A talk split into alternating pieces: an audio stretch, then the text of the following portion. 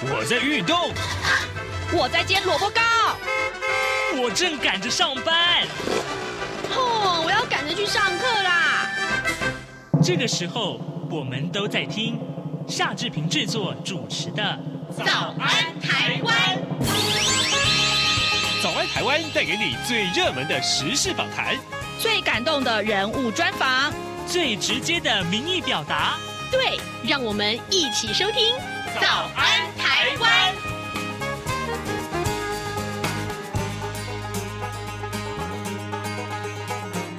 早安，台湾！我是夏志平。今天是二零二一年的六月十号，星期四，礼拜四，我们要进行刘碧荣时间这个单元。等一下呢，志平就要在节目中为您连线专访东吴大学政治系刘碧荣教授。我们要请刘老师为大家解析最重大的外电新闻。在跟刘老师连线之前，志平有一点点时间跟大家说一说昨天台湾的疫情统计。根据中央流行疫情指挥中心的公布，昨天新增加了两百七十五个病例，其中有两百七十四个是本土病例，累计到目前为止。已经有三百三十三个死亡病例，而台湾的确诊人数已经到达了一万一千九百六十八人。我们来细看当中的一些统计分析，在新增加的两百七十四个本土病例当中，有一百四十二名是男性，一百三十二名是女性，年龄则是介于。未满五岁到九十多岁，如果就地区来看的话呢，新北市的一百六十二例是最多的，其次是台北市、桃园市、苗栗县和基隆市。而特别要为您关注的是，昨天新增加的二十五个死亡的个案，其中二十名是男性，五名是女性，他们的年龄大多是介于五十多岁到九十多岁。另外，很多的听众都特别的关注，到底自己位在疫苗接种顺序的哪一个顺位呢？根据昨天指挥中心所公布的接种顺序来看，第一个顺位是维持医疗量能的医事人员，这个部分出估大概有五十万六千人。第二个顺位则是维持防疫量能的相关人员，其中呢包括了中央及地方政府的防疫人员。特别要告诉您的是，实际执行居家检疫和居家隔离者关怀服务工作可能接触者呢的第一线人员，包含警察、送餐等服务的村里长或村里干事，以及清运垃圾的环保人员、心理咨商，还有特殊状况的亲访等人员，都在这当中，人数大概有十三万九千人。第三类是高接触风险者。所谓的高接触风险第一线工作人员，包括了国籍航空的机组员、国际商船的船员、防疫车的驾驶、港部以外的第一线作业人员，还有就是防疫旅馆实际执行居家检疫工作的第一线人员，也都在这当中。这一类的人员大概是六点一万人。第四类则是因为特殊情形需要出国者。第五类则是维持机构及社福照护系统的运作的必要人员，当然，这指的就是机构跟社福照顾系统的人员，还有他们的受照顾者跟洗肾患者。最近新闻的焦点也就在这上面：住宿型的长照机构住民，还有他的照顾者；居家式和社区式长照机构，以及身障服务照服员以及服务的对象。另外还包括了矫正机关的工作人员，这个部分就有四十六点七万人。其他第六和第七类的接种顺序分别是感染后容易产生严重并发症或导致死亡的人，当然这指的就是七十五岁以上的长者。这一类族群目前统计已经有一百五十万人了。第七类则是维持国家安全及社会机能正常运作者，这当中包括了军人、军事机关以及国安单位的文职人员，没有执行防疫相关工作的警察、宪兵、国家机关设施必要的工作人员、运输及仓储业者、高中职以下学校的教职员工和校内工作人员。然后还包括了幼儿园托育人员以及托育机构的专业人员，这些个对象都需要报指挥中心同意。这个部分就有八十六万人。总计在昨天公布的这七个顺位，一共有三百三十五万五千人。好的，接下来请您先收听一段广告，广告过后马上就开始连线喽。你好，哇，好好味呀，好犀利呀！这些粤语的问候语，许多人都朗朗上口。而你真的了解香港吗？央广带状节目《这样看香港》，一周五天，规划五种不同类型的节目，通通跟香港有关。周一，香港在 online My Lela Way，来自香港的年轻世代要用年轻人的语言解读香港的大小事。周二，七一五公里之间。举家从香港移居来台的夫妻档朱仔与美智，将以知性、轻松和贴近生活的方式，分享台港两地生活和文化观察。周三，舍之岂能藏乎？吴色智老师邀请专家学者剖析香港现况，多元视角让您迅速掌握东方之珠的未来形势。周四，想跟你聊聊天。主持人张明天会挖掘香港圈内新奇、有趣、特别的资讯，邀请各行各业各阶层来宾与您聊香港。周五港式大排档，黄美玲将为您上菜，与您谈时事、读历史、看风景、尝美食、品风尚、道人生。每周一到周五晚间十点到十点三十分，央广带您这样看香港。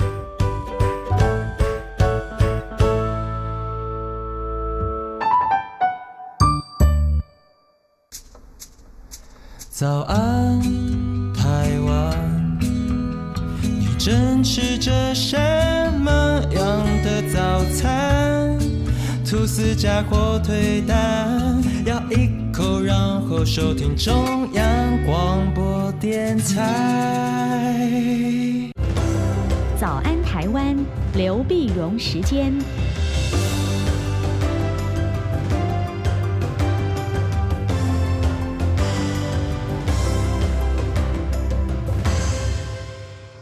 这里是中央广播电台台湾之音，您所收听的节目是《早安台湾》，我是夏志平。各位听众，礼拜四我们进行刘碧荣时间这个单元。今天呢，此刻我们要为您连线的就是东吴大学政治系刘碧荣老师。我们请刘老师跟大家来分享重要的国际要闻。老师您早，早，各位听众朋友大家早，谢谢老师一早接受我们的访问。老师，首先我们来看一看美国。上个礼拜呢，您跟我们分享过有关于美国总统拜登提出了一个六兆美元的预算。事实上啊，我们回去看了一些数据啊，哎，这个数据跟之前的提出来，比如说振兴经济也好，或是疫情的这些纾困方案也好，这个数字那真是天文数字啊！老师，呃，这个礼拜我们看到这个预算有没有什么后续的新闻可以跟大家分享？对，我们晓得这个预算也很多块嘛，哈，嗯，很多块。呢重要就是现在谈到基础建设这一块呢，当然要跟这个呃参议院的共和党议员要谈判。谈判，因为我们晓得最基本上是共和党议员呢，他是呃共和党基本上是主张小政府的嘛，他不主张在基建上花这么多钱啊，不管是规模也好，不管里面的项目也好，你的这个而且你要靠征税啊，就用这个这个东西，这这这太多了。那么拜登呢，当然晓得，本来他基础建设呢，他是框列了二点三兆，嗯，二三兆呢，但是谈谈谈呢，那他就先让步了，他让让到一兆，啊，他说我只他我只要能够通过一兆就可以了，通过一兆就可以，但是共和党人觉得说太多。啊，太多。共和党呢，当然他总共他总共加的里里里里外外的加的钱，他本来也同意了，呃，也就那么那么九千九千多的呃九千多亿啊。但是问题是很多是现存的现有的这个钱挪用做基建。嗯，那么最后最后到这个礼拜呢，这个礼拜算来，那么最后要加的呃中新的一个呃数字呢，大概只有三百个 billion。是什么意思呢？大概就是拜登要求依照的大概四分之一左右，那是不是那拜登就就不干了，不干了？那他说那真没有办法，那我们谈不下去了，啊，谈不下去，所以后来在礼拜二的时候，他就决定跟共和党参议员起码这个门就不谈了，嗯，不谈了，大家都表示很遗憾呐。嗯，共产党说我已经拿出来最好的条件了啊，拜登说不谈，不谈。但是问题是呢，呃，他说我现在再转到另外一个跨的跨呃党派小组来谈。就是跟中间派的议这个议员呢，他们其实还有另外一个选择，因为他们总是说是属于叫两党一致的嘛。嗯，民主党如果一定要硬干，当然也许也有机会了。但是他总是希望说要两党一致的达成预算，那么这样在参议院里面过六十票，那才有机会嘛，过半数，呃，或者过三分之二才有机会。但是问题在这里啊，就是你这个要通过的话呢，嗯，结果你跟共和党的这几个人呢谈不拢，那拜登说，那我跟另外几个人来谈，所以他还有另外 另外一个小组，另外再来谈。那再谈到，于是大家也在看了，那么关于这个建这个建设这个预算是多少钱，然后那里面要配上多少的征税啊，嗯，这个是呃呃参议院里面民主共和两党中间的一个。呃，看到一个不同的意见，啊，可以看得出来这样。可是呢，你如果光是看这个的意见呢，当然，嗯、呃，好像说呢，那民主共和两党就完全不合了。这也也不是有别的时候，另一方面，另外一个钱呢，哎，他们两个倒是相合的。是，那就是在礼拜二的时候刚通过这个呃这个工业政策法。工业法呢，就是政府大举的去投资半导体啊、AI 呀、啊、嗯、呃、机器人啊、量子啊还有其他的科技。啊，那那包括其实五百二十亿的，比如说补助半导体啊，一千九百五十亿的那科科这科技的发展啊，科学发展的研究啊，发展等等。最主要的原因是什么呢？因为要在这方面跟中国大陆能够对抗啊。你跟中国能够对抗的时候，你必须夯实你的科研的基础。这这方面要保持美国在科研上面是有那个领先的。而这个呢，哎，民主共和两党是都是同样的的看法。所以这个就就就一致了，嗯，所以你说共和党，就很多人讲，哎，共和党你不是很矛盾吗？你不是说是小政府吗？那怎么谈到科研的时候，政府扮演的角色不断的增加，又介入也那么深哈？啊，你们怎么还是一样赞成呢？哎，就可见发现遏制中国的这个竞争的方面，他们两党是一致。但是你如果真的谈到内部的，你要征税，你要做什么？你看拜登，他讲说他自己的预算，他一个也也他的像基建从二点三兆降到一兆，然后他原来的企业税什么的，呃，本来百分之二十几，他也决定要降降到百分之十五，那就是在在国际上都能够达成协议的，就是说全球一致的这个企业税的税税率啊，百分之十五。那拜登觉得我能够让您让了这么多了哈，那你共和党可能还是不行。所以有你可以看到有没有冲突的部分，你可以看到他们有两党一致的部分。嗯，那么原来基建的这个预算呢，事实上是门还没有完全关了，是啊，那时候还要再看，是这样。嗯，老师有两个问题，我想要继续追问啊，就是说您刚刚提到有关于基础建设，它一口气从原先编列的二点三兆，居然可以协调，就是说啊，那我们降到一兆好了。这要是在台湾的话，恐怕早就被质疑说这预算编的是不是有点腐烂了？这是第一个问题啊。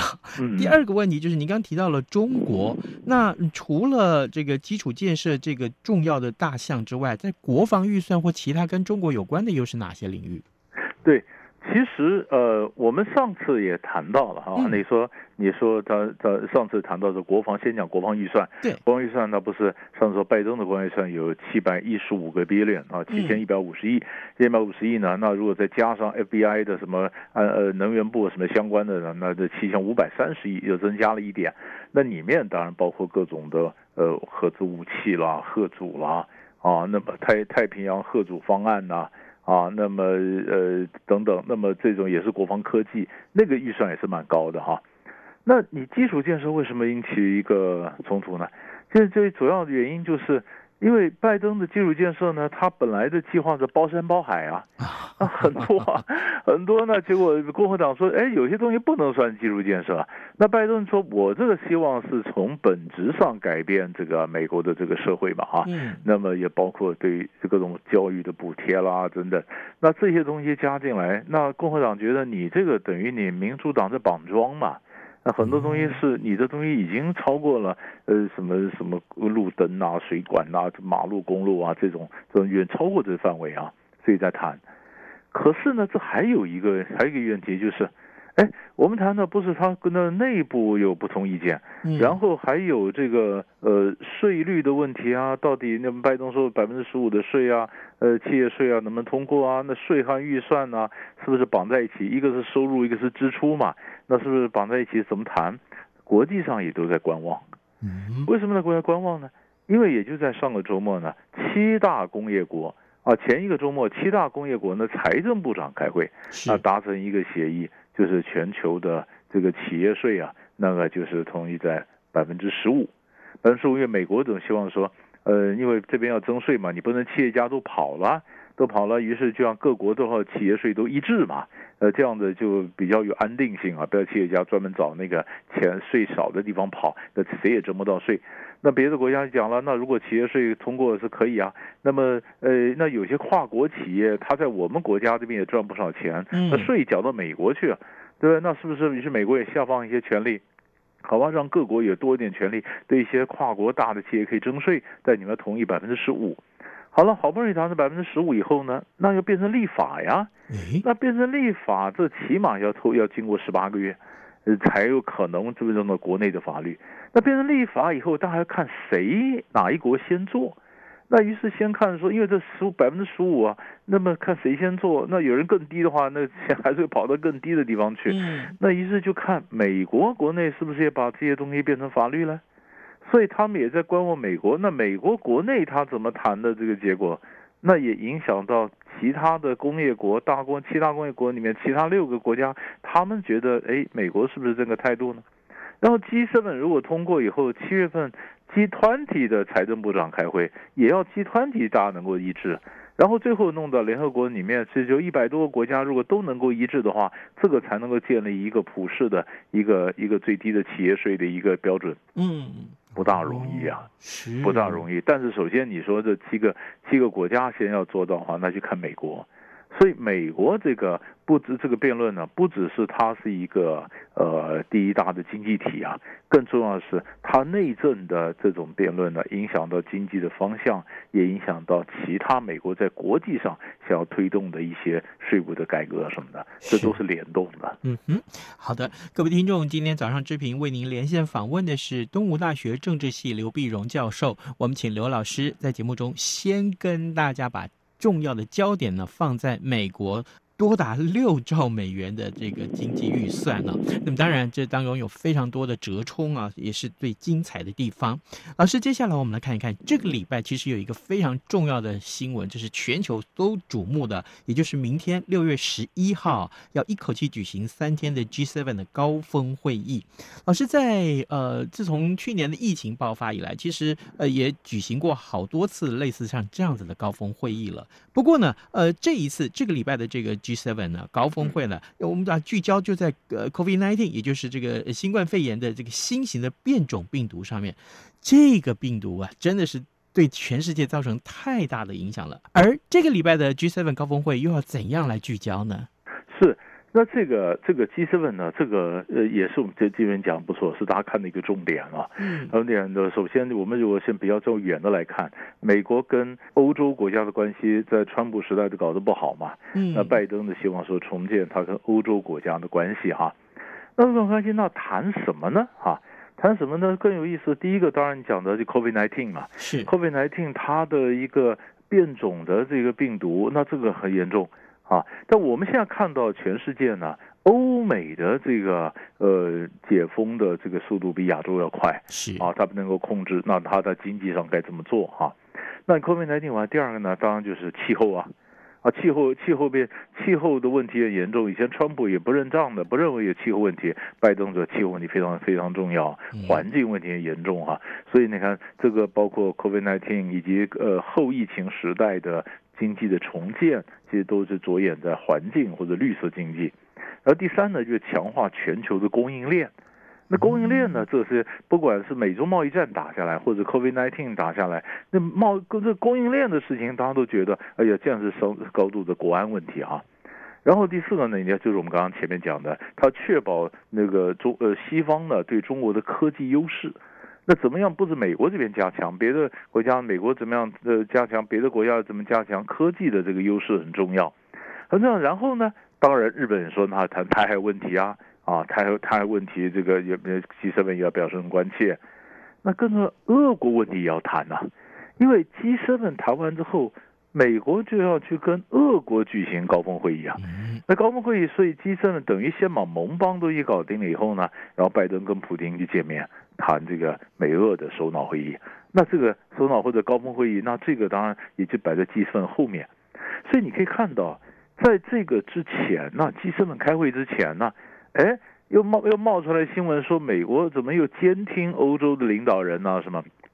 那搞得德国了、法国也跳起来说，美国你要解释啊，你怎么去监听呢？跟丹麦合作，怎么样去监听欧洲领导人？那么很显然是有人想要放一些话，让美欧的关系啊，那么受到影响。那你现在看到美国跟这个 G 这个 G7 的这个呃这个这个会议呢，他们也是想办法不要让这个所谓监听的事件呢，那么把整个关注点给它岔掉了啊。所以所以你可以看到这个事情就这样子被被压下来，没那么大，就没那么关注了，没那么关注。但是问题是。G7 的整个谈完以后，后面就当然还包括我们刚刚讲的税务问题啊，什么都要谈。是。那谈完以后，后面就是美国跟俄国的高峰高峰会议啊。嗯。啊，那个又是一个重点啊。那美国跟俄国在一起会谈什么呢？哎，又有一些大家所关注的问题了。第一个就是我们谈了好多次的白俄罗斯啊。啊、嗯，对。对啊，白俄罗斯不是你是挟持了瑞安航空的飞机迫降在在在明斯克，那这这对你对于内部的这些呃异议分子啊，你怎么逮捕啦、镇压啦？那欧洲对俄白俄罗斯的一个一个一个制裁啊，那就算普京他怎么觉得白俄罗斯总统卢卡申科是很难驾驭的，嗯，可是国际上也认为说那是你的小弟啊，那你要管好啊。就好像中国大陆，你怎么认为金正恩其实很难驾驭？国际上也觉得，那朝鲜就是听你的啊，啊，你中国要担负点责任呢，一模一模一样的状况。然后第二个是最近才冒出来一些东西，就是骇客。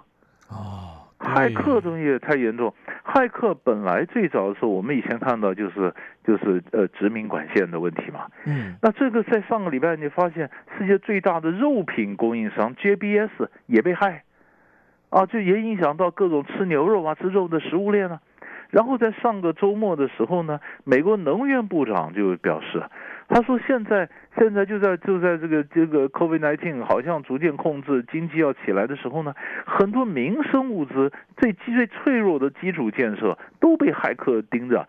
你不管是呃刚刚讲的是肉品，你讲的是之前的这个油管，那你包括这佛罗里达州的自来水的这个系统啊，包括的医医医院的政府单位和学校。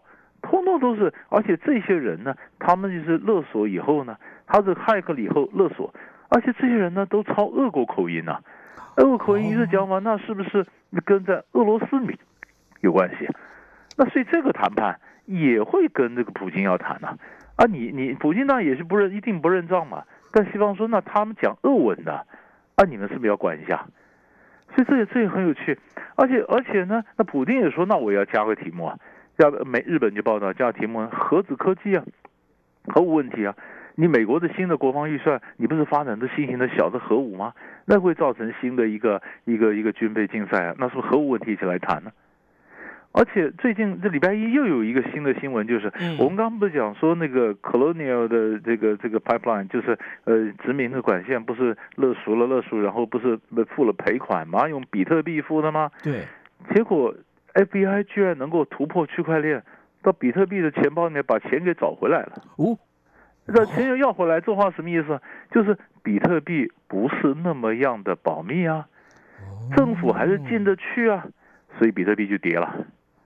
所以，所以他每 每一件事情，你说从是那骇客问题呢？美国的能源部长也在讲说，骇客问题现在已经变成国安问题啊！而且这么多的，尤其美国正准备要复苏的时候，骇客问题这么严重，他们甚至把它形容成为新的九幺幺啊！啊，就那就不是普通的骇客问题，是九幺幺那那很严重的。所以，所以你看到现在的问题，不管是 COVID-19，不管是气候问题，不管是那你说是这个台海的安全啊，你说是这个这个这个这个国际税率的问题，还有呢，我们刚刚讲说这骇客的问题，嗯，每一个问题都忽然一会都都冒出来了。所以你你看你看，所以现在重要就是看这几个大国，嗯、他们怎么理顺这个优先顺序，然后一个一个怎么来谈，所以就变得这这个礼拜的这个会议就很精彩了，在这里啊。假定说我们看到不过三天的时间而已，十一到十三号三天的时间，那又要谈刚刚老师您所说的这么多个问题，比如说眼前最急迫的 COVID-19 啊，再来就是气候啊、供应链啊，甚至于像骇客，那怎么可能谈得完呢、啊？是，一定谈不完。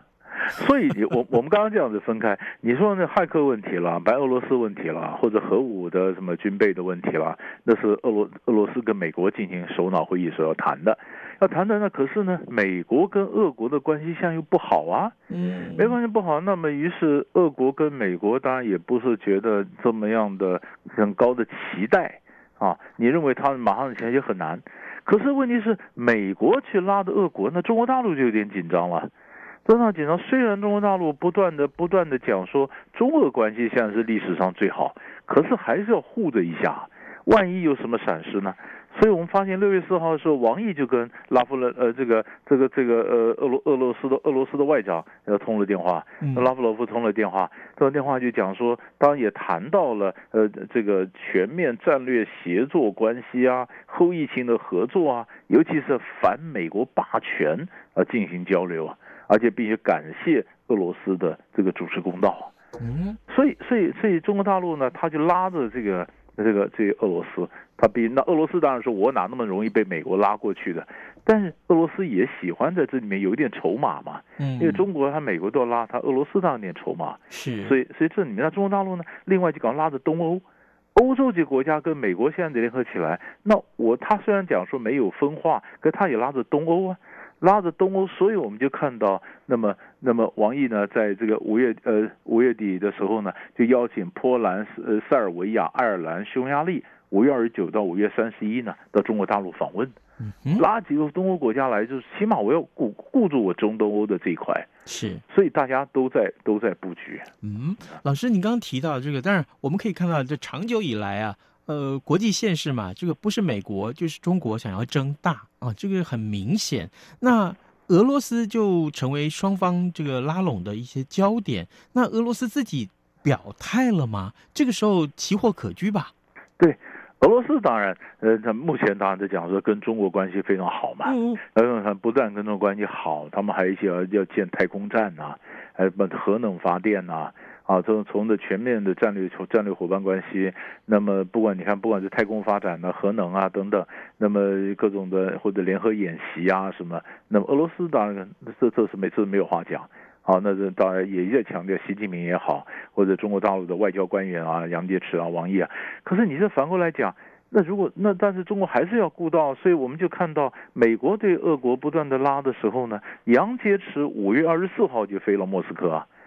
虽然是也是固定的一个会议，但是一般来讲，就是你去护盘的这个重点，这意味非常浓嘛。然后那王毅跟拉夫罗夫，呃，通了通了电话好几次，就是就是每个每一次每一次，比如说像以前这个呃，在这夏威夷啊，或者见见面以后啊，阿拉斯加见面以后，马上跟美国跟中国谈的不好，那中国马上就跟俄罗斯去见面，嗯，啊，我也是打俄罗斯牌。那俄罗斯难道不晓得吗？他当然也晓得。